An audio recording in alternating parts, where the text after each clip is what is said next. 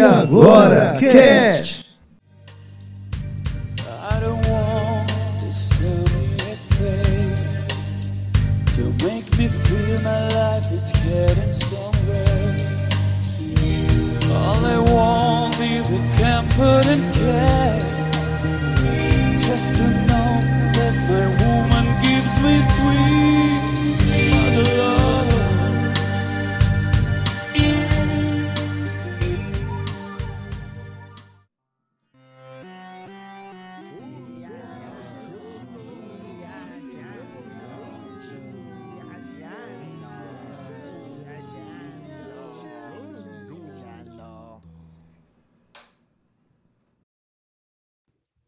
Alô, ouvintes, aqui quem fala é Laísa Farias e nós estamos aqui em mais um Recadinhos aqui do Iagora Cast Podcast. E, primeiramente eu quero agradecer aos nossos padrinhos, né? agradecer ao Mário Girão da Megiótica. Se você quer óculos de grau esportivo com preço baixo e qualidade, é na Meg Ótica. Também venho falar da Estilo Pop, loja virtual, moda masculina e feminina. Estamos aí com novas peças, é só você entrar estilo pop moda lojaintegrada.com.br e lá no Instagram, arroba estilo pop multimarcas, aceitamos cartões de crédito, fazemos entregas e retiradas. E se você quiser ser um padrinho, se tornar um padrinho do nosso projeto Agora Cast Podcast, é só você ir lá no iagoracast.com barra padrim, lá no nosso link, se cadastra e pode nos ajudar a partir de um real, tá bom? E a gente vai continuar trazendo conteúdo de qualidade aqui para vocês. E aí, Maísa, quais são as novidades? Oi, oi, oi, pessoal, tudo bem com vocês? Eu sou a Maísa Costa, estou aqui novamente com as nossas novidades, né? Os recadinhos quentinhos para vocês. Nessa semana bombou, tá de conteúdo. Gostaria que vocês continuassem acompanhando nossas redes, os nossos nosso site, tá? Facebook, Instagram, e aí comentassem também, tá? Que é um feedback positivo que a gente tem, uma maneira de a gente se aproximar de vocês, tá? Essa semana a gente teve aí Jasper Jiraiya e Xangueman voltam à TV aberta, comentário muito legal do Luiz Carlos Rosa, tá? Ele fala assim num comentário: Ouço, Luiz, ou eu sou Luiz Carlos Rosa, esse eu sou, tenho síndrome de Down, sou de São Bento do Sul, de Santa Catarina, e sou adolescente e gosto muito de assistir os Jasper e Jiraya. São legais e muito bom.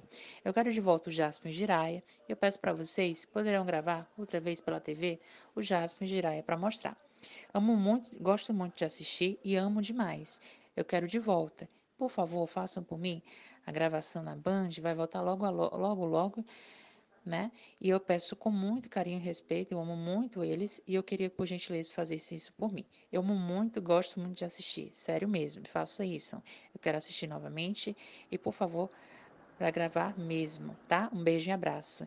Então é isso. Beijo, Luiz Carlos. Muito legal o seu comentário, tá? A gente vai estar tá aí possivelmente dando aí algumas ou alguma matéria, algum texto aí para incrementar, tá? Já que já foi lançado com a gente. Então, a gente vai estar tá trazendo aí mais novidades, alguns textos legais para também vocês estarem por dentro das novidades, tá? A gente também tem outro comentário sobre quarentena e isolamento social, texto muito bacana, tá? É, isolamento depressão e a Lady Murphy, mais uma crônica venenosa de Max, Max Castro, tá? Comentário que a gente recebeu de um lá no Instagram, que muito bom, muito bacana o texto, tá? E é isso. Eu gostaria que vocês também ficassem por dentro, tá? Podem dar dicas pra gente de temas que vocês gostariam que a gente abordasse, alguma série que está em alta ou alguma alguma né, alguma especulação que vocês estejam fazendo que poderá sair. É muito bom esse feedback que a gente tem de vocês nos comentários também. E é isso. E esse comentário aí sobre o texto do Max Castro é do Henrique Barreto, viu? Só para com completar aqui. E é isso, gente. Ficamos aqui com mais um recadinhos. E agora, não esqueçam, vão lá no nosso site agoracast.com. Tem contos, tem as notícias, as últimas notícias do mundo nerd, do mundo do cinema, das séries. Temos também textos sobre filosofia, contos, direitos humanos cotidiano e muito mais, tá? Vão lá no iagoracast.com e nas nossas redes sociais. E fiquem agora com mais um episódio de podcast. Um beijo e até mais.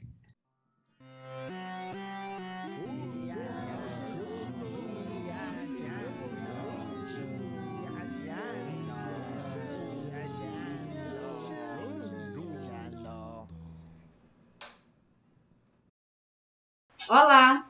Estamos aqui iniciando mais um episódio do IagoraCast Podcast. Hoje o episódio é Vibe DH, Vibe Direitos Humanos, e estamos aqui com convidados especiais. Vamos falar de um assunto sério, que é a violência e a juventude. Hoje eu estou aqui com a senhora Edna Carla, que é do movimento Mães do Curió, e a senhora Tânia, também do movimento Mães da, da Periferia, e estou com o doutorando em Sociologia, advogado, militante de direitos humanos, Marcos Didio. Né? E aqui também o Jonathan Freitas aqui me auxiliando, hoje sendo estagiária dele. Eu Vocês que, sou, que já conhecem Eu que ele. sou seu estagiário. Vamos lá. Vamos lá. Boa tarde para todas e todas. Eu me chamo Edna Carla, sou líder do Movimento Mães do Curió e recentemente levantamos a bandeira da periferia e daqui tem uma mãe, né, que vai falar também sobre esse movimento e sobre o filhinho dela, que é o Juan Santos. A Tânia Brito. Boa tarde, eu sou a Tânia Brito, mãe do Juan Santos, que estou no movimento Mãe da Periferia, com a Edna e outras mães que sofreram da mesma violência contra nossos filhos. E Marcos Giovanni. Sim. Boa tarde, eu sou, eu sou o Marcos Marco Gídio, né? Mais conhecido como Marco Giovanni ou vice-versa. Sou advogado e pesquisador do CNPq também, doutorando em Sociologia. É, hoje, hoje nós estamos aqui para falar de uma realidade muito cruel, difícil, que é a juventude do, do brasileira e fazendo um recorte aqui, não é, na nossa capital, devido a, a crescentes casos da violência e principalmente partindo do Estado, que era o que era para garantir a vida e, e, proteção e segurança. E o que, que nós vemos são números de intervenções policiais assim fatais e dizimando os nossos jovens, né, a juventude, principalmente da periferia. E eu gostaria assim, de iniciar para falar um pouco sobre o conceito de necropolítica, e pedir aqui ao Marcos, que ele estuda né, sobre isso, para esclarecer para a gente o que é necropolítica, como é que, que se passa isso agora no nosso estado, fazendo um recorte aqui para Fortaleza.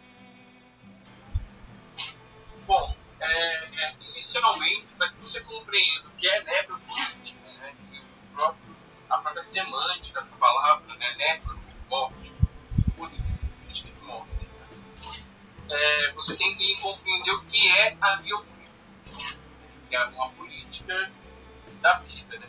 É, eu vou tentar explicar rapidamente em linhas gerais, para que não fique complicado para quem está, para quem está ouvindo a gente.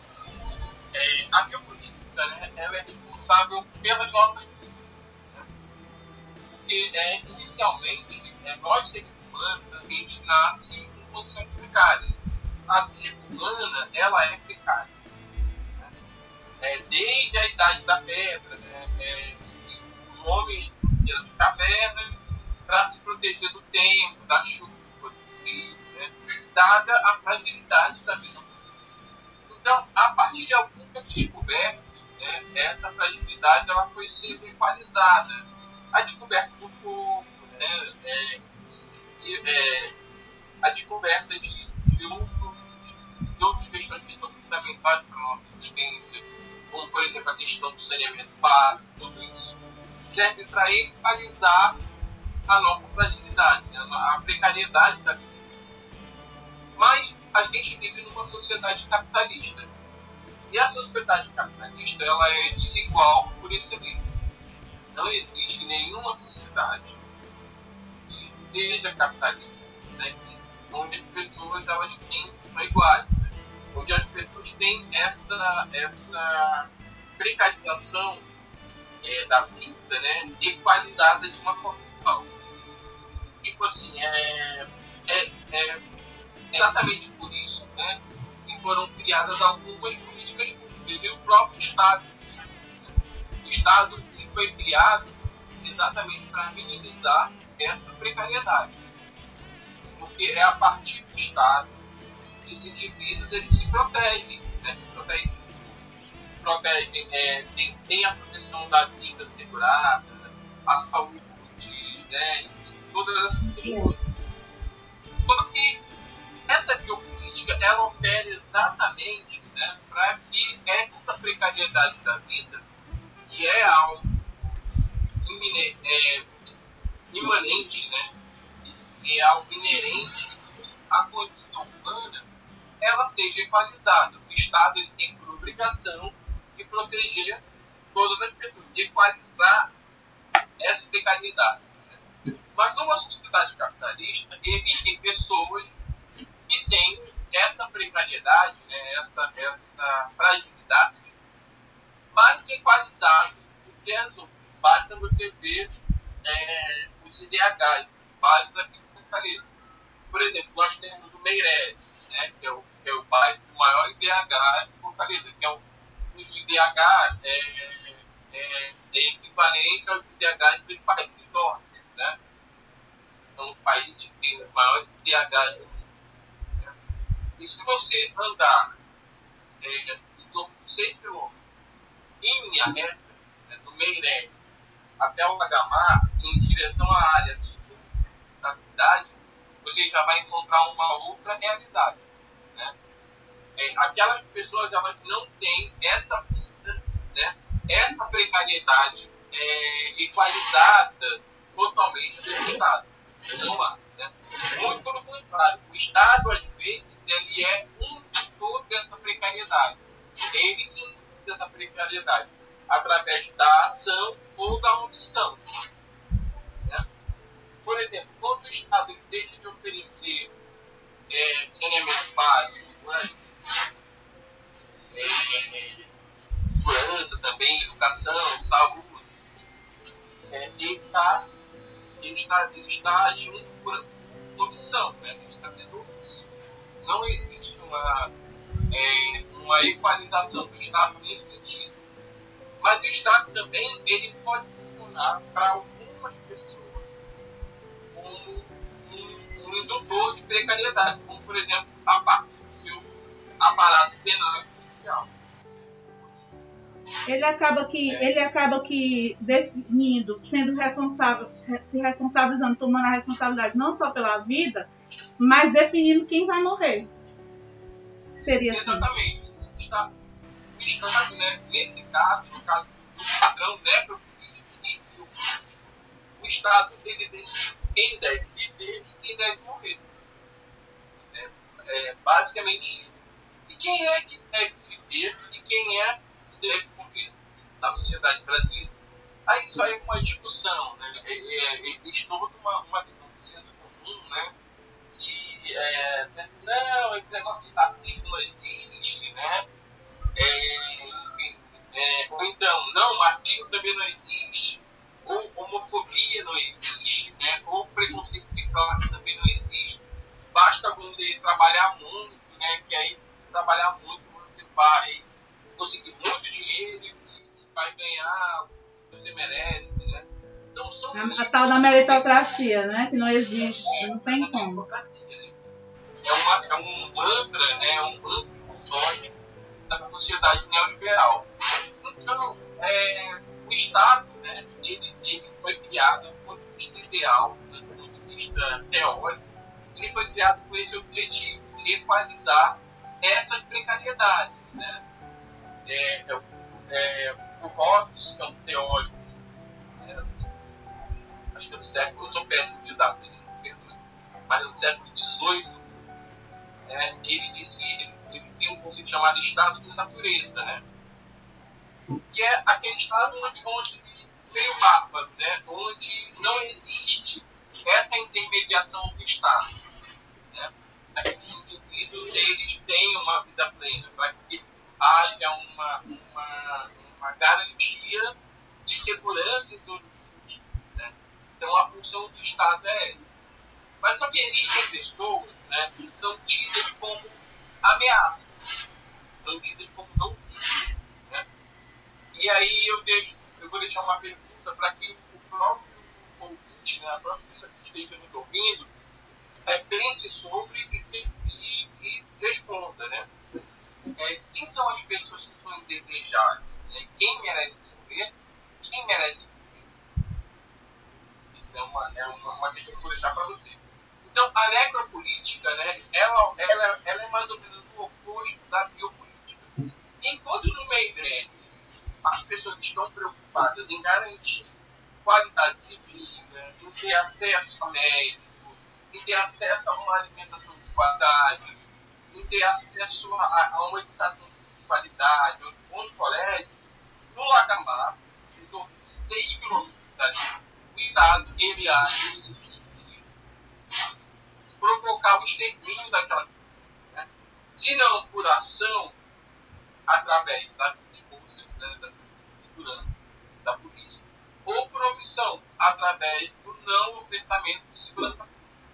Inclusive, hoje eu, recebi uma, uma mensagem de uma das pessoas que eu, de dos meus contatos lá do Lagamar, é, dizendo que uma das pessoas que eu ia entrevistar né, via WhatsApp, ela tinha morta por uma das facções. E qual é a responsabilidade do Estado aí, já que uma pessoa não foi morta diretamente por uma das facções? A responsabilidade do Estado aí é total. Porque o que, que existe aí? Existe uma omissão do Estado impedir que esse jovem se mate. Uma omissão que eu falo é uma omissão bem historiada, porque existem algumas iniciativas interessantes, como por exemplo, a, o Comitê de Prevenção de Homicídios de Adolescentes. Né? Isso é uma, é, uma, é uma iniciativa interessante, mas ainda é incipiente. Então, o Estado ele deixa essas pessoas morrerem. Ele, ele, através da omissão deles, dele, ele deixa essas pessoas morrerem. E às vezes através da ação também, a partir das violências institucionais. Né? E foram que é, que é o tipo de violência é muito comum na periferia. E, e a gente. Esse, esse, tipo de violência, lá esse tipo de violência, ele sempre encontra o meio, o meio corpo. É o preto, é o corpo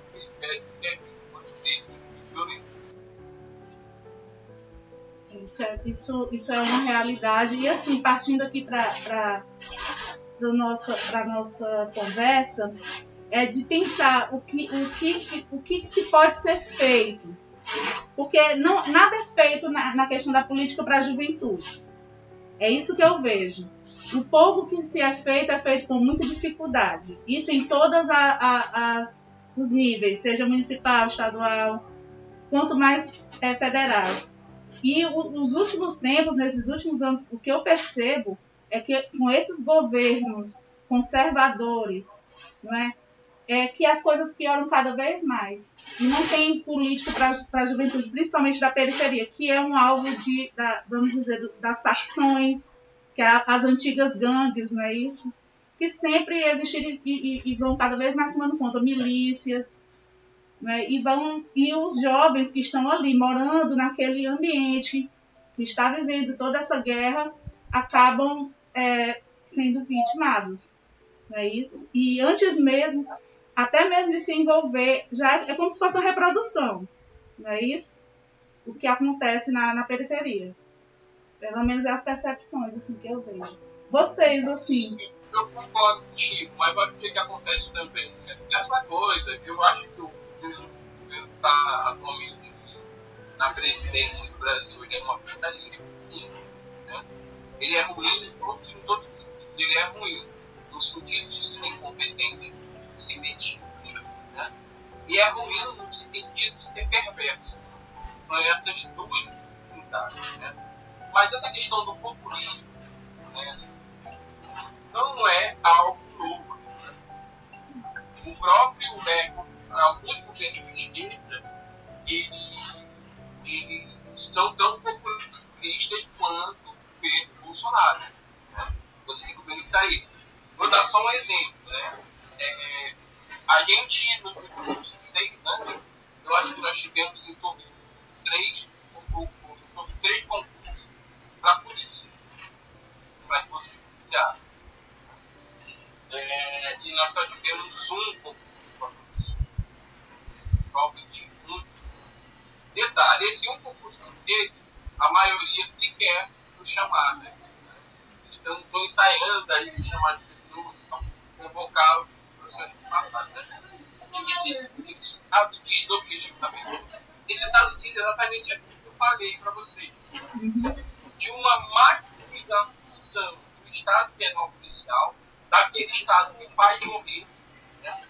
daquele Estado de opressão, e uma, e uma mínima, minimização do Estado social, que é aquele Estado que faz viver. Né? É o Estado da educação, da saúde, da moradia, Então, isso não é um privilégio somente do governo Bolsonaro. Não. Governos petistas, eles muitas vezes estão tão ou mais necropolíticos é, do que o governo Bolsonaro. Como, por exemplo, o governo do, de Santana, né, aqui Ceará, né, e a, a gente teve várias chacinas e não houve uma punição adequada. Nós tivemos a morte, a morte do Furan também, né, o governador não se pronunciou, falou absolutamente nada. Nós não temos o controle externo da atividade policial acontecendo. Nada disso a gente tem. E na Bahia também. Na Bahia nós tivemos muitas chacinas. Né?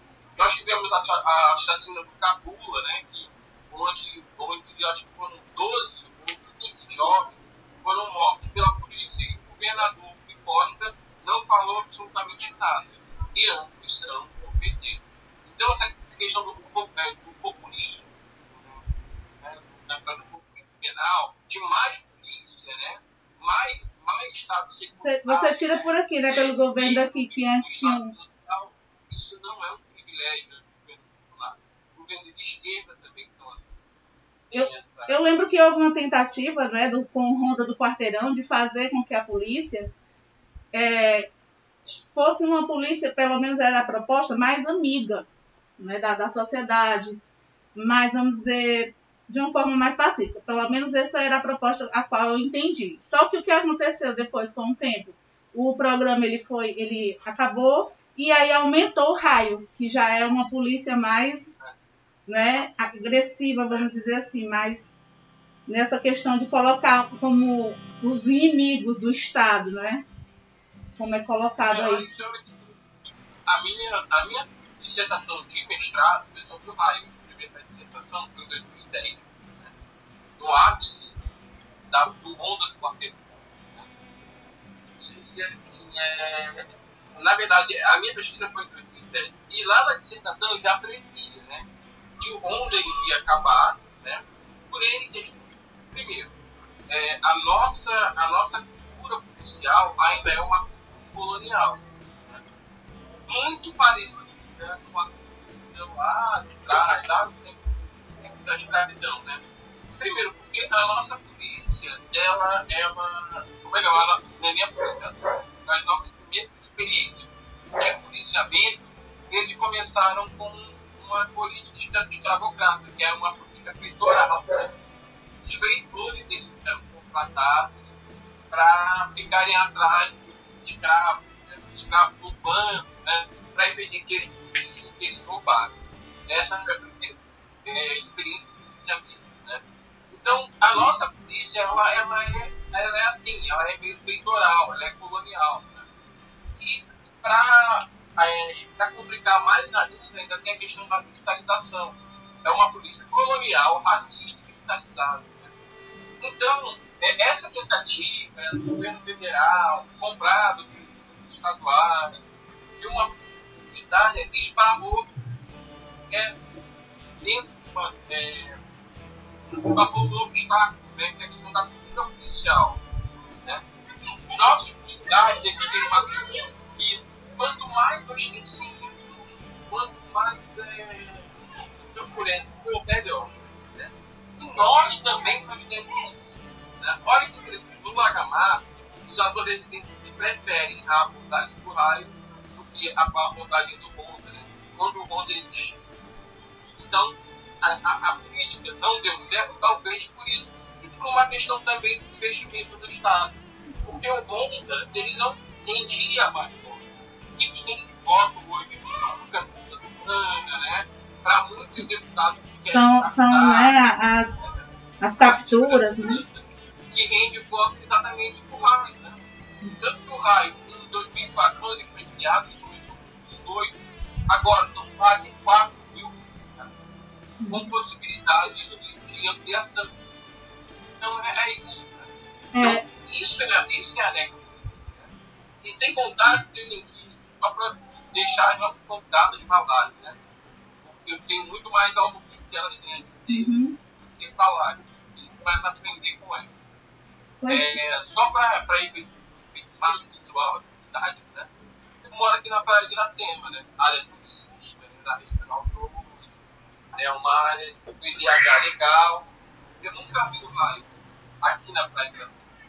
Nunca vi. Eu já vi passando. Mas eu nunca vi ele parando, ninguém. Já quando eu vou no Agamar, para minha quando eu vou na periferia da cidade, o raio está direto. O raio é uma polícia criada para contingenciar as periferias, lugares que elas, que elas têm. É como se fosse uma espécie de cercamento simbólico, de cercamento social. Né? O raio foi criado exatamente para isso. E a população, ela, ela gosta ela aplaude o desfile de 7 de setembro. Gente, eu fiquei bem assustado, porque assim, as Forças Armadas desfilaram tal, né? as pessoas aplaudiram. Quando o raio vem desfilar, gente, a plateia ela vem praticamente apaga, as pessoas ficaram enlouquecidas. É, é então, como se fosse é um fetiche, né? Um herói, os heróis. Né? Vamos dizer assim. É, é os heróis Pronto. É, e assim, e você imaginar, nós estamos aqui hoje com duas convidadas que viveram e ainda vivem a todo momento na pele o que é ser uma vítima do próprio Estado. Eu estou aqui com a dona Edna e eu, eu gostaria de primeiramente lhe agradecer e dizer assim que lhe admiro muito pela sua luta e gostaria que a senhora aqui aproveitasse o espaço para contar para a gente, para a gente ter noção de como, como foi tudo que aconteceu em é, novembro de 2015 na sua vida. É, vamos lá, né? É, então, eu nasci, eu fui criada numa, numa sociedade racista, preconceituosa, como toda nossa sociedade foi. Infelizmente, até então, chegar 2015, 11 de novembro de 2015, eu queria que meu filho servisse o Exército Brasileiro, antes de acontecer a chacina do Curió, certo? Que eu represento o movimento, houve 11 vítimas mortas na chacina do Curió, e uma das 11 vítimas era meu filho, que tinha apenas 17 anos, que eu desejava que ele servisse o Exército Brasileiro, como ele também acatou esse, esse sonho. Então, até então eu achava que estava tudo normal, até a polícia chegar e matar meu filho. Nesse momento, eu vim conhecer os direitos humanos, vim compreender os direitos humanos e vim compreender quem é a polícia de verdade no nosso país, no nosso estado. Nós não temos polícia. Nós não temos polícia. É a favela, a periferia não tem polícia. Tem um grupo de extermínio que extermina a juventude pobre e negra da periferia. Nós não temos polícia, nós não temos segurança, certo? Tem sim, os bairros ricos têm a polícia. Nunca existiu é, é, Ronda do Quarteirão. Ronda do Quarteirão foi da, da, da, dos bairros ricos. Nunca existiu Polícia da Boa Vizinhança. Polícia da Boa Vizinhança foi dos, do, dos bairros ricos. Nunca existiu Ceará Pacífico, que as 11 vítimas do Curió tombaram justamente dentro da, gestão do Ceará Pacífico, nunca existiu, existiu sim, no, na, na, periferia um mar de sangue, e não, é, não a polícia da, da é, no Ceará Pacífico, mas na beira-mar, sim, existiu e existe. O raio, o raio que trabalha na beira-mar, se ele não, não trafega lá, mas no dia que ele trafegar, vai ser para estender tapete para os moradores, para quem passa pela beira-mar. Mas quando chega na periferia é com os RIF. apontado na cabeça de um cidadão chamando ele de vagabundo. É isso que nós temos. Então, esse modelo de polícia nós não queremos. Esse modelo de polícia não representa a periferia. É tanto que nas lives que eu estou fazendo, como tem uma das mães da periferia aqui, a Tânia Brito, e que ela está presente e ela já tem visto, que eu disse que enquanto existir uma polícia com arma, arma, uma arma para a cabeça de um jovem pobre, vai ter um grupo de mães lutando contra essa polícia. Nós não aceitamos, nós não parimos filho para a polícia matar, nós não parimos filho para o Estado matar, nós não parimos filho para, para enterrar um filho com 17 anos, com todos os sonhos. A morte a gente sabe que existe. Todo mundo sabe que o ciclo da vida é esse. Nasceu, cresceu e morreu. Não interessa de quê. Se meu filho tivesse morrido de uma queda, que ele andava de skate, tivesse morrido de um assalto, tivesse morrido de tudo, qualquer coisa, eu não ia me revoltar. Se fosse de assalto, eu ia me revoltar sim contra o Estado, porque a segurança, a falta de segurança é do Estado, é culpa do Estado. É, eu fico indignada, indignada, quando eu vejo alguém na televisão, ou seja onde for, é estendendo tapete vermelho para o Camilo Santana, que está tentando salvar vidas do Covid. É certo? Claro que é certo. Mas se ele tivesse feito o SUS ser um SUS de qualidade desde quando ele assumiu, não teria morrido tanta gente como morreu. Dona Edna, como é que está o caso da, da chacina na, na, investigações? Como é que está até agora? Olha, é o seguinte, hoje a gente já está bem avançado, né? Era já para estar, era já para estar, já para ter tido o, o, o julgamento.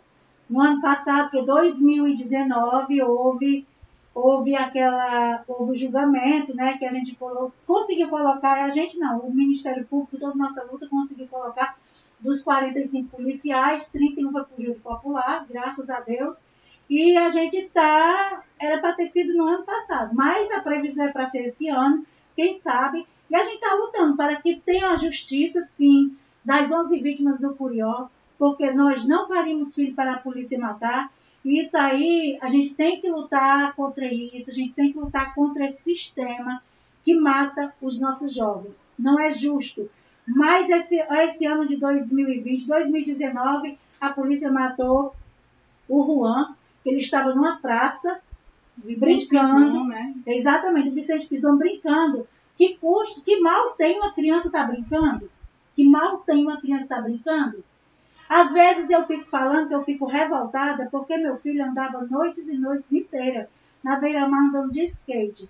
Aí às vezes eu até já falei algumas vezes, será que meu filho deixou de ser pobre por estar na beira-mar andando de skate? Não, ele não deixou de ser pobre, ele era pobre, era da periferia, era um jovem pobre. Mas a gente sabe que a polícia não mata na, na beira-mar, porque a beira-mar é o cartão postal, é vendido esse cartão postal para os visitantes. Então ele tem que ser protegido. Mas na periferia, quando foi uma certa noite, é, triste, de 2015, 11 de novembro de 2015, os meninos estavam na periferia, lá no, no bairro Curió. Então lá se encontram os matáveis. Os matáveis onde estão?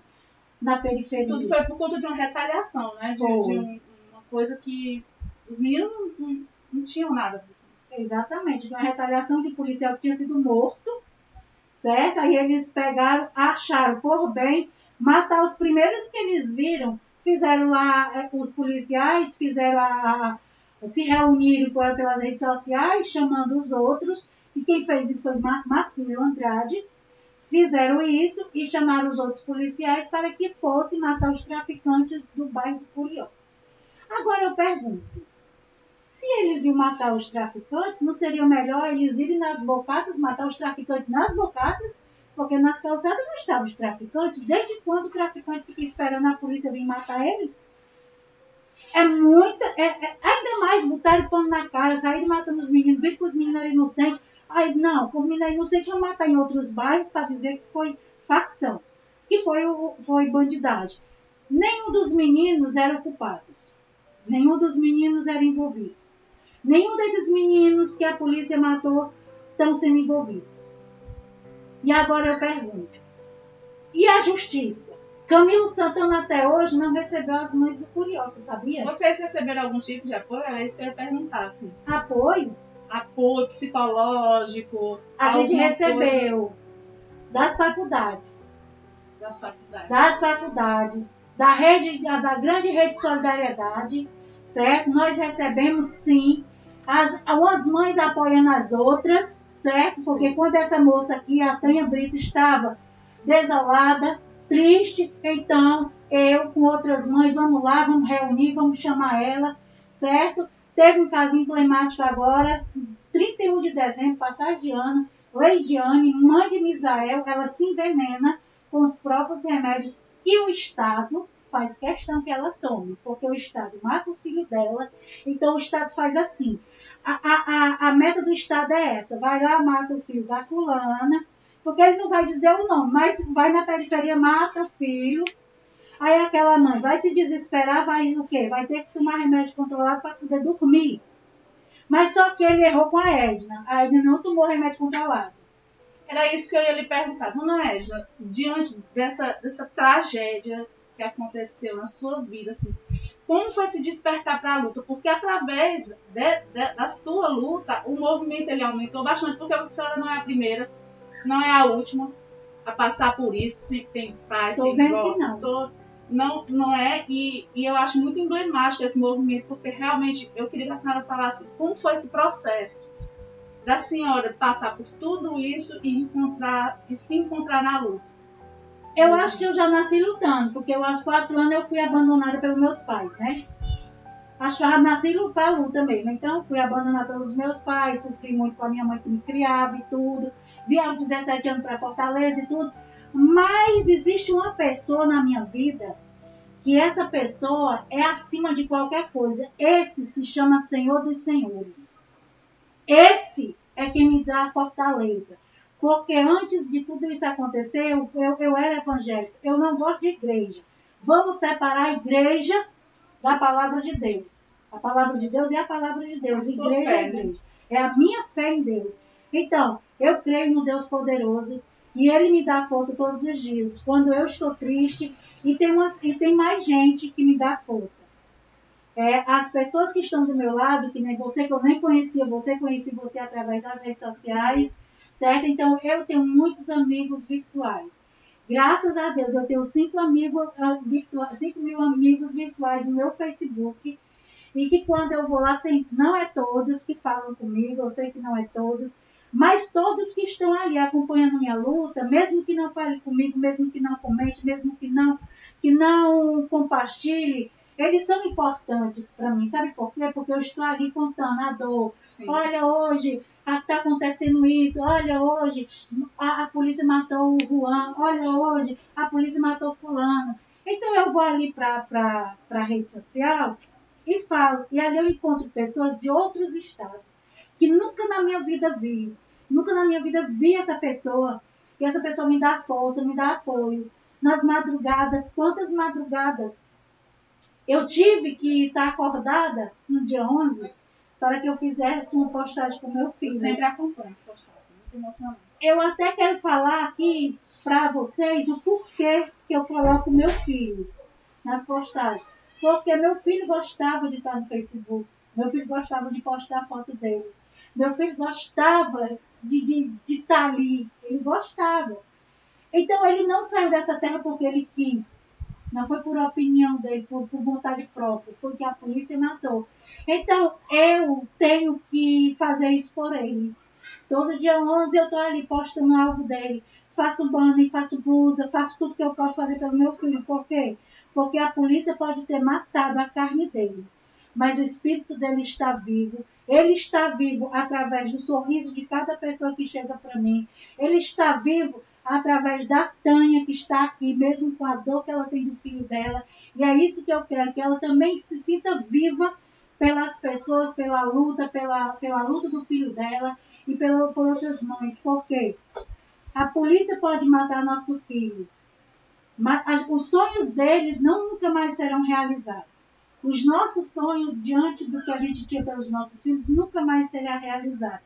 Mas a polícia e o Estado não vai, não vai esquecer que um dia matou o Alice. Não vai esquecer que um dia matou 11 vítimas do Curió. Não vai esquecer que matou todas as vítimas do estado do Ceará, porque nós vamos fazer ele lembrar. E o Alice é uma semente, não é? É uma semente que é, tudo, tudo isso que aconteceu para que o movimento criasse tanta força através da, da, da sua luta, para que não aconteça mais ainda no futuro, para que essa po- polícia veja que tem gente de olho no trabalho dele. Exatamente, exatamente. E a gente tem lutado, tem buscado fontes, é, Fundação de Direitos Humanos, todas as instituições que a gente pode alcançar para lutar, para chamar atenção, para trazer a verdade.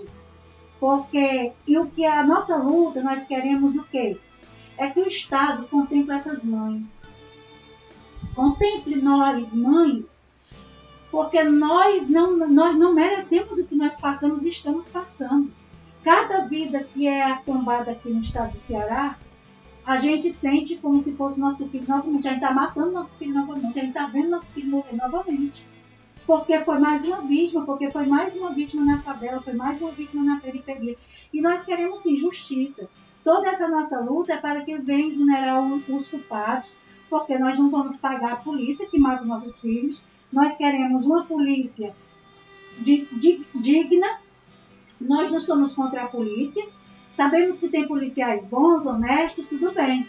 Mas que essa polícia honesta, que essa polícia boa, ela possa trabalhar em cima dessa polícia que não presta, que seja bandida, e a gente poder resgatar uma polícia ou, ou extrair desse meio uma polícia que preste, ou então acaba com a polícia e, e bota esses policiais outro, em outro, em outro local. Não sei, tem que ter desmilitarização, porque não dá mais para continuar. Não é assim, não tem condição. Mães internando filhos de 17, 15 anos agora, recentemente. Nesse mês, dois jovens, um, um final de semana, um diferença de final de semana, um porque estava jogando ovos e foi no carnaval, que não tem carnaval por conta da pandemia. Mas acontece que a polícia achou por bem matar o jovem, porque não pode brincar. Outro jovem que estava numa sinuca. E daí, gente, o que é que tem? São jovens. Será que esse jovem estivesse jogando sinuca na, lá na aldeota teria morrido? Não teria morrido. Então, a nossa, a nossa a morte dos nossos filhos é só na periferia. Elas têm, elas têm cor, elas têm, elas têm endereço. Infelizmente, é na periferia que a polícia encontra os matáveis. É na periferia que encontra as pessoas que devem ser mortas, certo? Porque na, na, nos bairros eles não matam, que não estou desejando que mate ninguém, não tem que matar ninguém, mas eu quero fazer a ponderação aí, aí o que vocês, o que você, sociedade civil, pensa, vê, contempla. E nós precisamos, sim, o Brasil precisa de políticas públicas. O Brasil precisa de políticas públicas para que esse povo saiba votar em quem votar. Eu, infelizmente, votei no Camilo Santana a primeira vez. Isso em, em 2014, quando foi em 2015, mataram meu filho. Eu fiquei com uma revolta muito grande. Mas eu digo para você, você que é da sociedade civil, você que mora na favela, você que mora na periferia, vamos lutar pela nossa juventude. Ai, o meu filho, mas o meu filho está em casa. Graças a Deus que o seu filho está em É uma coisa casa. que pode acontecer, né? Exatamente. Qualquer pessoa. Exatamente. Eu também pensava assim, ah, eu estou em casa, meus filhos estão bem, meus filhos, eu estou vendo meu trabalho, meus filhos estão de barriga cheia, estão bem. Não, mas aí quando aconteceu a morte do meu filho, nada ficou bem. Nada ficou bem. Eu perdi o filho, perdi sonho, perdi noites e noites sem dormir. Passei cinco anos. Cinco anos. Sem saber o que é dormir uma noite inteira. Quantas noites eu passei acordada e quantas noites eu começava a dormir, 10 horas me acordava e não dormia mais. Porque simplesmente o filho que eu gerei, o filho que eu tive, o filho que eu sonhei, a polícia matou. Não, isso não é normal, isso não é, isso não é natural. A morte não é para ser dessa forma com os nossos filhos. Eu sei que o ciclo da vida, como eu já disse aqui, Mas a polícia não pode matar. Gente, ah, porque o fulano errou. Ai, errou. Então a polícia não é para matar quem errou, é para levar, prender, chama o pai, chama a mãe. E pronto, acabou ser dessa forma. Temos que, que fazer com que essa polícia ela trabalhe de forma diferente na periferia. Nós não podemos mais enterrar nossos jovens. Daqui a pouco não tem mais jovens da periferia. O que, que é isso? Que, que, que maldade é essa com a gente? Nós não aceitamos. É, dona Tânia, no seu caso foi uma circunstância, a, a, o mesmo caso na polícia, mas Uhum. uma circunstância diferente, né? Sim, É, sim. é, eu sei que é difícil para a senhora, mas assim, aproveitar esse espaço para contar aqui pra gente como foi a história do Juan. conceito. É, eu sou Tânia, né? Sou a mãe do Juan, do Juan Santos. E assim, no bairro, é, ele estava numa praça, né? Que é bem conhecida do bairro, já foi bem. Era bem. A do Mirante, é? Isso, no Mirante, onde lá, bem antigamente, um tempinho, foi bem.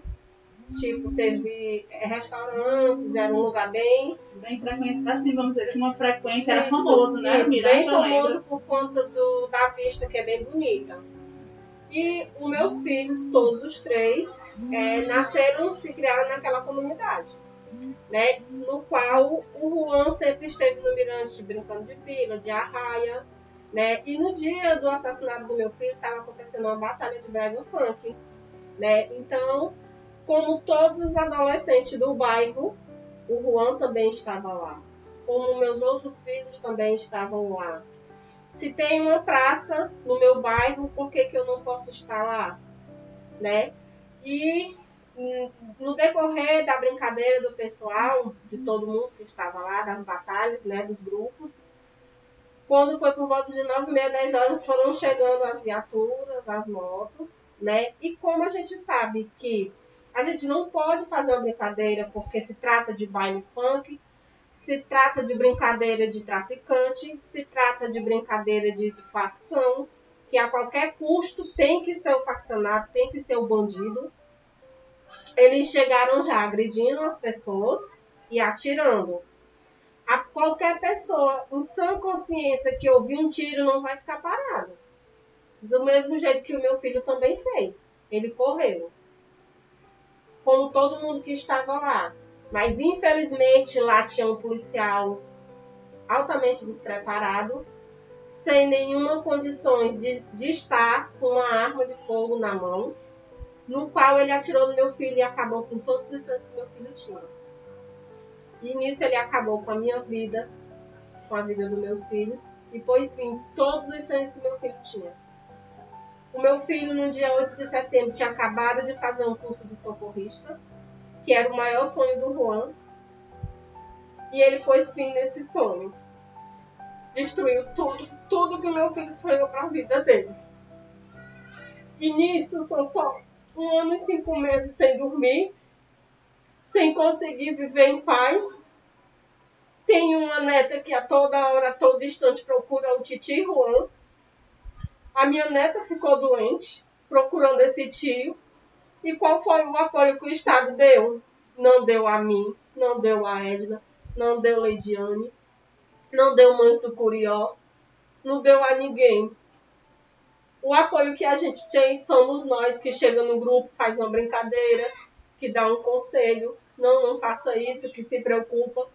Porque o Estado matou o neguinho da periferia e por isso ficou. Aí era preto, vai lá e mata. Por que, que tem que ser assim? Qual era, qual era a defesa do meu filho? Qual era a defesa do Aleph? Qual era a defesa de todas essas vítimas? A maioria delas foram mortas pelas costas. Foi só um tiro na cabeça do meu filho. E ele pôs em todos os sonhos. Qual era a arma que o meu filho tinha? Por que não deu voz de parada? Por, porque o Juan era preto, ele tinha que ser bandido. Estava escrito é bandido, eu tenho que matar. Porque eu sou de, de, de acordo. Se o meu filho estava errado, parasse, abordasse, fizesse uma busca de arma. Se tivesse errado, prendia. Não. Não deu a chance de defesa do meu filho. Simplesmente atirou no meu filho. E o Estado chegou para fazer o quê? Nada.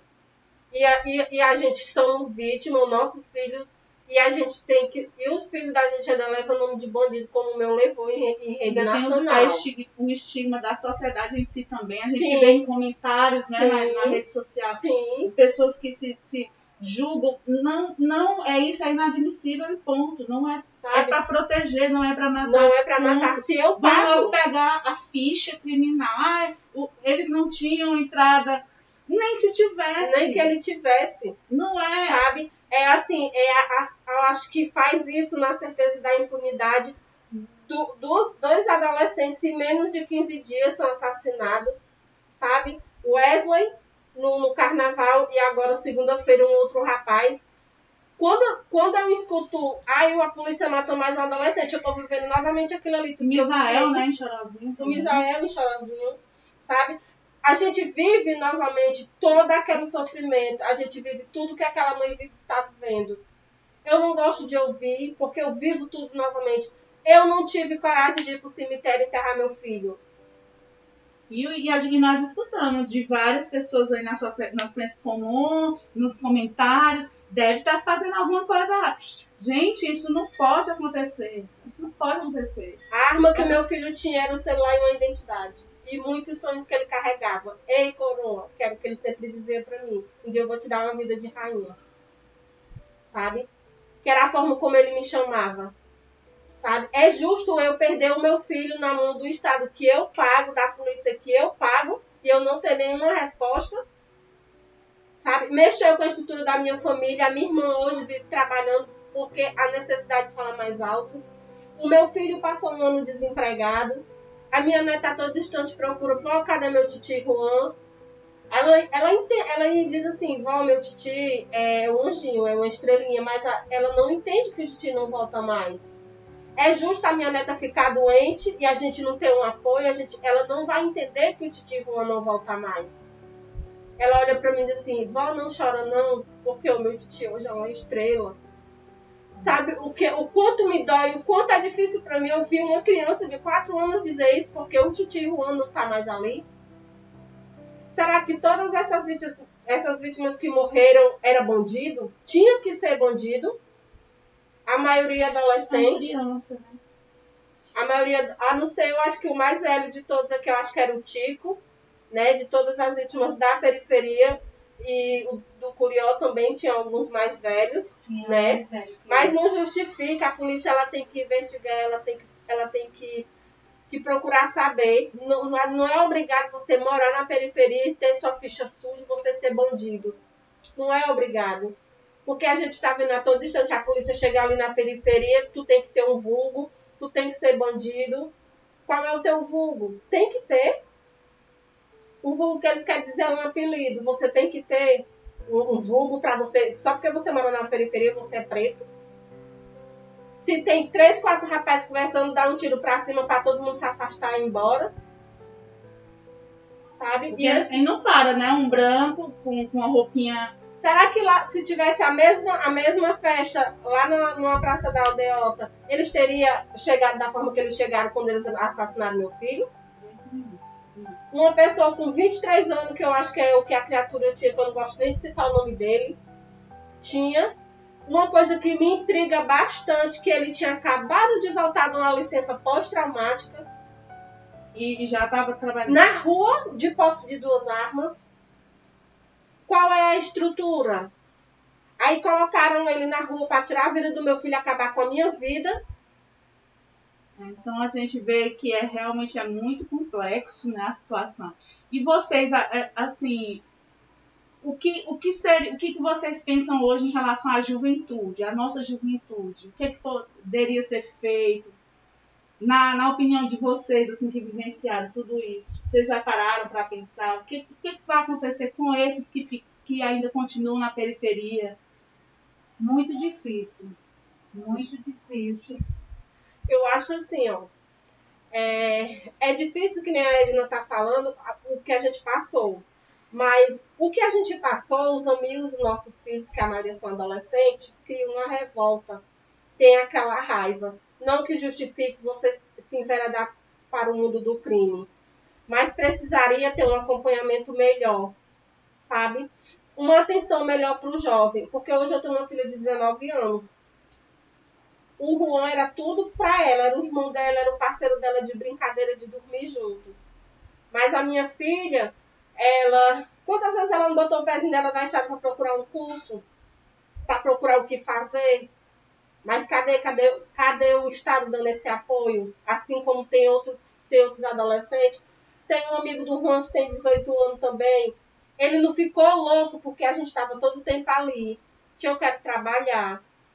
Tia, eu quero fazer um curso. Vai lá no, no, no campo lá que tem o um curso. Cadê, Chega? Cadê o curso?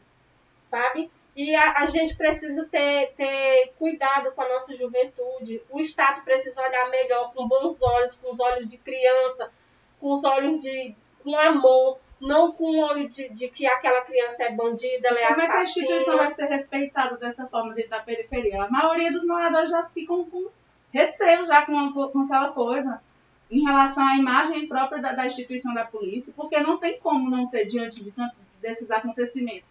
Porque a gente está falando aqui de, de alguns casos, mas a gente vê que são muitos. Né? Tem casos do, daquele menino que era coroinha lá na, na, na colônia, no bairro Sim. Colônia, estava indo para a igreja. Então, assim, é uma coisa que o, que o que o objetivo desse episódio é justamente trazer a gente para a reflexão que pode acontecer, o que está acontecendo na realidade. A, qualquer, a pergunta não é por que comigo, é por que não comigo. Hoje em dia a pergunta é essa. Quando a gente passa por alguma coisa, não é ah, por que comigo, meu Deus? É não, é por que não comigo? Está acontecendo com todo mundo.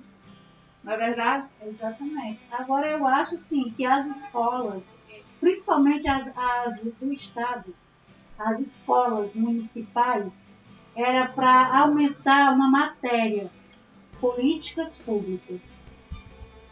Porque tem que levar as políticas públicas para dentro da sala de aula. Tem que levar. Porque fica muito mais fácil você falar com uma, uma mãe, um pai, que, não, que nunca, nunca, nunca entendeu sobre políticas públicas, tem uma matéria do filho que leva para dentro de casa, falando sobre políticas públicas, sobre, sobre o direito, seus direitos. É, é, é isso que acontece. Ainda, ainda, por mais que a gente lute, por mais que nós temos movimentos maravilhosos que lutam, a esquerda luta, direitos humanos luta, muita gente luta, as faculdades, as faculdades, eu vou dizer uma coisa, se não fosse a faculdade por nós, eu até dei uma entrevista recentemente, quando o repórter perguntou assim, o quem você é, é, pode dizer quem lhe ajudou mais? Eu disse assim, as faculdades, os universitários, é o povo, os movimentos. Então a gente encontra força nos movimentos, nas faculdades, nas pessoas, na esquerda em si também, claro. Mas eu vou dizer uma coisa, se não fizer, se não mudar urgentemente esse sistema de, de ensino, de tudo, não tem como a gente proteger as vidas. Por quê? Vai sempre, vai ter sempre aquela pessoa. Olha, o que eu fico indignada é quando eu passo na, na periferia, que eu nunca assisti, nem antes do Elcio morrer, eu não assisti o 90 nem para pesar, porque eu acho isso ridículo.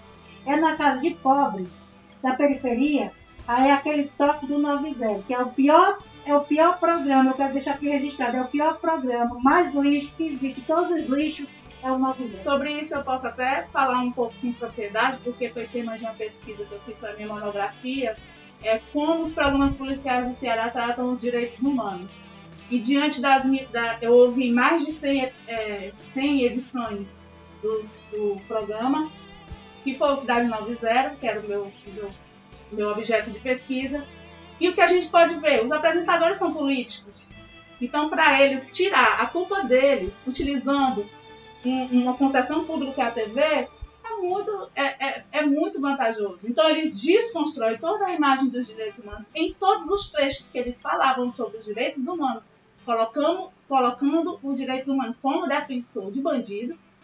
Nenhum eles fizeram retratação ou explicaram, ao menos, o que, o que são os direitos humanos. Então, para quem está assistindo ali na alienação, né, dentro daquilo que não tem, não tem uma base, vai construindo, desconstruindo, na verdade, uma imagem. E tirando eles do, do, da reta, né, vamos dizer, porque a responsabilidade pela segurança é do Estado. E tem ali um apresentador que é deputado. Entendeu? Então é, é um jogo muito, muito difícil É porque o programa policialesco, ele tem a visão dele, é, dar, é, dar, é, é manter a- a- as empresas de segurança. Sim, eles, eles são. É mercadoria Entendeu? É ma- manter a empresa da bala, é manter a empresa do revólver, é manter as empresas da vela, de tudo, caixão, de tudo. Sabe por quê? Porque isso é lucrativo para eles. Enquanto tiver um corpo tombado no meio da rua, né, mais necessariamente na periferia, então vai dar audiência para o programa dele. Então essa maior audiência é, se encontra na periferia. Infelizmente, a maior audiência dos corpos da peri- periferia se encontra na própria periferia. E eles têm a cultura do julgamento, do, né? Exatamente. Porque eles já vão colocando ali. O próprio repórter, ele já vai indagando várias coisas, fazendo já um, um- quase um julgamento do que aconteceu. E muitas vezes, depois que ele desliga a câmera, é que vai ver que o que aconteceu não foi bem aquilo ali. Justamente o que aconteceu com o Juan. No, no velório do Juan, na noite, né, chegou uma equipe de reportagem para fazer e eles queriam filmar o Juan, né? E a família dele, do pai do Juan, não deixou. Não deixou, não queria filmar ele lá no caixão e tal. E aí, no dia seguinte, o apresentador foi lá e disse que o meu, se era para ser pela, poli, é, pela polícia ou pelo bandido, ele seria pela polícia. Ele sabia da índole do meu filho, ele conhecia como eu criei o meu filho, ele sabia quem era o Juan, não sabia. Como é que ele vai lá na, na, na frente da TV e fala pro Brasil inteiro e chama meu filho de bandido? Se ele não conhecia o meu filho. incita a população e Incita. vem esses julgamentos E que, que esse julgamento. que acabam legitimando e naturalizando essa violência. Ele Tanto a sabe, parte policial já é natural para eles, já é, ele sabe o que ele fez, o- a, dor, a tamanha dor que a gente vive, para ele che- chegar lá na frente da TV e chamar meu filho de bandido. Ele sabia a minha situação, ele não sabia. Eu não tive coragem nem de ir no cemitério. Sabe? Eu não tive coragem. Deixa eu fazer uma pergunta pra senhora. É, a senhora processou essas pessoas? Tem algum Sim, sim, ação de indenização contra o Estado contra essa rede de jornalistas? sim, esses processei. de comunicação? sim, processei.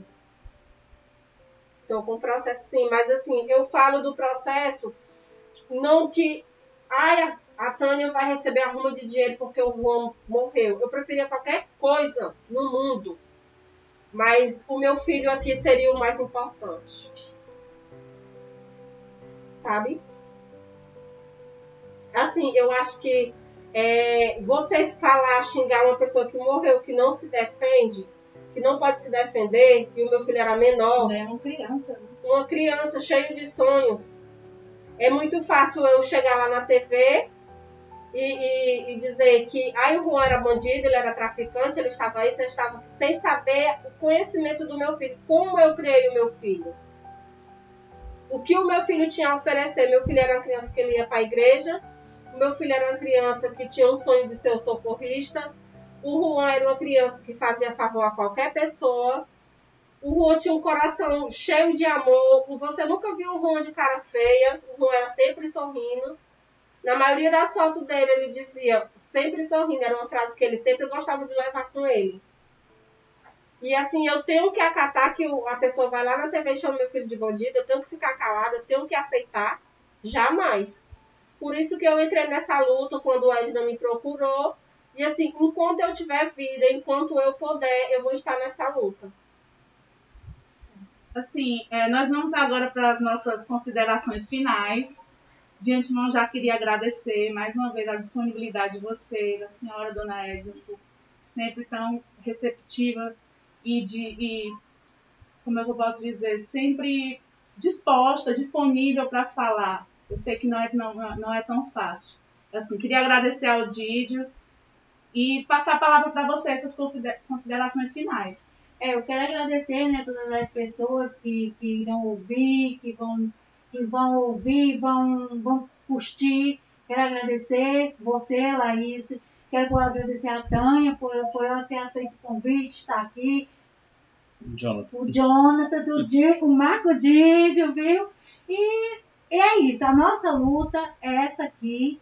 E vou estar sempre disponível sim, porque É como eu já havia dito, já disse e digo sempre, não perdi um filho, não, não, não parei um filho para a Você polícia quer deixar o contato do movimento? Tem, tem Facebook, tem a página. Tem a página, né, que é as Mães do Curió, é, é Mães do Curió Lutam por Justiça, que tem, a, que tem a página, que é no meu Face, né? No meu Face, é Vocês estão abertos para receber também, é, se alguma equipe, alguns alunos da psicologia quiserem fazer trabalho com vocês, não é? Nós estamos é, precisando desse povo. Não, Nós tá aí, gente. Vocês aí que povo. estão na psicologia, no direito, que, quer- que queiram colaborar com o movimento, Estamos aqui, olha, nós queremos todas as ajudas possíveis das faculdades, seja ajuda, seja de faculdade ou que não seja, de, de colégio público, de tudo. Quiser somar conosco na luta, eu chamo é todo mundo para vir somar conosco, porque é, é- é- a união faz a força e a gente vai conseguir sim livrar o seu filho que está vivo, se a gente for para a luta, se for para as ruas, se for para o Facebook, se for para as internet, a gente tem que fala- fazer isso, porque não é certo a polícia matar. A gente, como eu sempre digo, não, estamos, não somos contra a polícia, somos contra, somos contra o sistema da polícia. O sistema que a polícia tem, que, que, que nos oferece, oferece à periferia um sistema de extermínio. Esse, esse sistema nós não queremos. E é, Dona Tânia, Vou agradecer, né? Porque assim, é, quando a gente tem a oportunidade de falar do nosso filho, do que aconteceu, do que a gente viveu e está vivenciando é importante, é muito bom. Porque assim, a gente. Tantas mães que tem aí que não pode fazer isso, tem medo por represália, né? E falar do meu filho, de quem era meu filho, e falar das outras vezes, para mim é muito bom, me faz bem. E quando tiver uma mãe sofrendo por essa dor que todas nós passamos, não só eu, não só a Tânia, não só a Edna, né? E assim, todas as mães, como do Curió, como da periferia, da, né, do movimento da periferia, é bom, é importante. Para que as pessoas conheçam nossos filhos e saiba, e saiba realmente a história. O que aconteceu. É importante para mim, é de extrema importância. É, eu, fico eu fico muito grata por conhecer a Edna e conhecer vocês. Infelizmente, da pior forma. Da forma que a gente perdeu nossos filhos. Que, como a Edna frisou, a gente não botou o filho para o Estado matar. A gente não pariu o filho para o Estado matar. Mas, infelizmente, a gente fomos vítimas desse Estado. Cruel né? e covarde. Porque são covardes.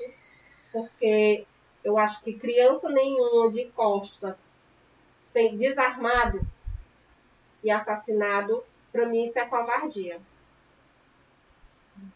Fico grata e sempre que se precisar e nos procurar, a gente estamos aqui para receber. E tem outras mães, viu? Muitas Outras mães, as mães mães. da periferia É, do tem um movimento, né, mãe da, Mãe da periferia. É, sim, e tem o Curió. Tem Face também, tem Facebook, página. Tem a página, Tem a tem a página. página. Tem a página. É mães, do, é mães Mãe da da periferia. Mãe da periferia. A da gente vai colocar no, no episódio, certo? É. Quando a gente lançar, vai estar lá No no, link do site, post. no link do post. E Didio, suas considerações?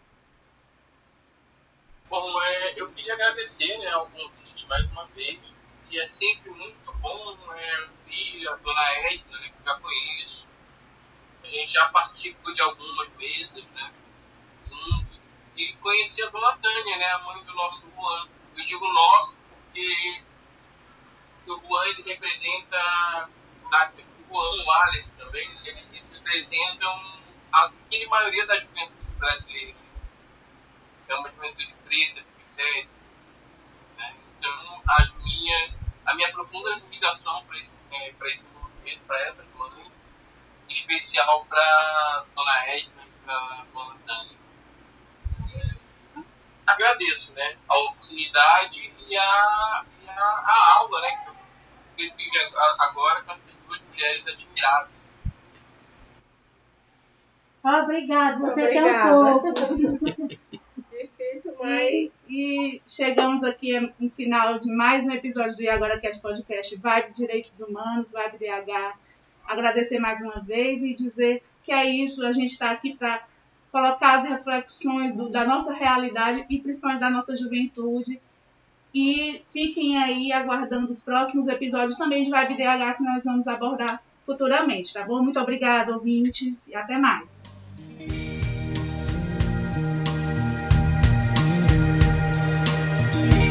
All I want is to know that you're there.